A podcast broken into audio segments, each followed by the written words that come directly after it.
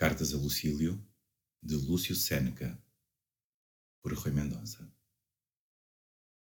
Carta número 6 Verifico, Lucílio, que não apenas me estou corrigindo, antes me estou transfigurando. Não garanto nem sequer espero que nada já reste em mim sem necessitar de mudança. Como não hei de eu ter ainda muito que deva ser refriado, ou diminuído, ou elevado mas já é uma prova de que o espírito alcançou um degrau superior o facto de reconhecer os defeitos que até então permaneciam ignorados. Já é motivo para felicitar certos doentes o facto de eles próprios se reconhecerem doentes. Desejaria compartilhar contigo esta súbita mudança operada em mim. Começarei então a ter uma mais segura confiança na nossa amizade, que nem a esperança, ou o medo, ou a busca da utilidade pode quebrar numa amizade daquelas com a qual e pela qual os homens podem morrer. Posso citar-te muitos que, embora tendo amigos, carecem de amizade. Ora, tal caso não pode dar-se quando uma igual vontade de só desejar o bem liga dois espíritos em comunhão. E como não ser assim, se eles sabem que tudo é comum entre ambos e principalmente a adversidade? Tu não podes conceber de quanta importância se reveste para mim cada dia. Compartilha comigo tudo cuja eficácia experimentaste. Irás tu. Eu não desejo outra coisa senão transmitir-te toda a minha experiência. Aprender dá-me sobretudo prazer porque me torna apto a ensinar.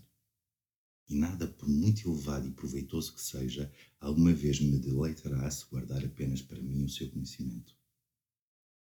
Se a sabedoria só me for concedida na condição de aguardar para mim sem a compartilhar, então rejeitá-la-ei.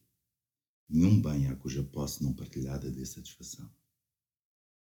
Vou, pois, enviar-te os livros que utilizei, e para não perderes tempo à procura dos passos mais úteis, eu assinalá-los-ei, de modo que encontres de imediato aqueles que me merecem aprovação e respeito.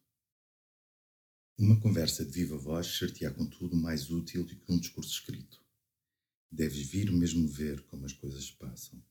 Primeiro, porque geralmente se dá mais crédito aos olhos do que aos ouvidos.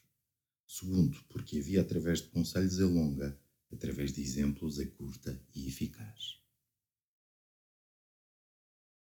Cleantes nunca teria revivificado o ensino de Zenão se apenas fosse ouvinte. Não, ele participou da vida do Mestre, penetrou os seus segredos, observou até que ponto ele vivia de acordo com a sua doutrina. Platão, Aristóteles, todos os filósofos que depois se cindiram em diversas escolas aprenderam mais da vida que das palavras de Sócrates. Não foi a escola, mas sim a convivência de Epicuro que fez de Metrodoro, de Hermarco, de Poliano grandes homens. E não quero a tua presença apenas para que tu aproveites, mas também para que me aproveites ambos poderemos ser muito úteis um ao outro. Por agora, como te devo o meu pequeno presente diário, aqui tens uma máxima que hoje encontrei com prazer em Hecatão. Queres saber o que lucrei hoje? Comecei a ser amigo de mim próprio. Muito lucrou. Deste modo nunca estará sozinho. Um tal amigo fica sabendo toda a gente o pode ter.